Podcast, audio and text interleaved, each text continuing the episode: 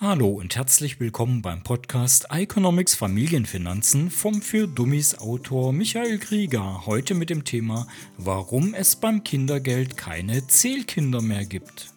In Deutschland gibt es seit dem Jahr 2023 für jedes Kind 250 Euro Kindergeld monatlich. Davor war die Höhe des Kindergelds nach der Anzahl der Kinder gestaffelt. Für das erste und zweite Kind gab es im Jahr 2022 je 219 Euro monatlich, für das dritte Kind dann 225 Euro und für das vierte Kind 250 Euro.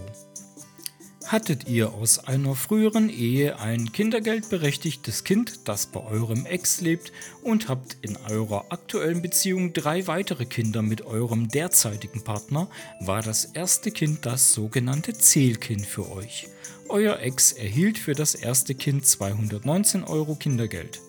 Bei euren drei weiteren Kindern handelt es sich damit um Kind Nummer 2, 3 und 4.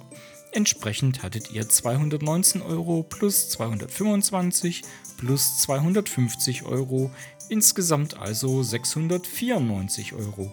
Ohne die Zählkind-Regelung wären es nur 219 plus 219 plus 225 Euro, also insgesamt 663 Euro gewesen. Seit 2023 spielt das Zählkind keine Rolle mehr, da es für jedes Kind ja 250 Euro gibt. Ausführliche Informationen über das Kindergeld und alle anderen Leistungen findet ihr im Buch Familienfinanzen für Dummies.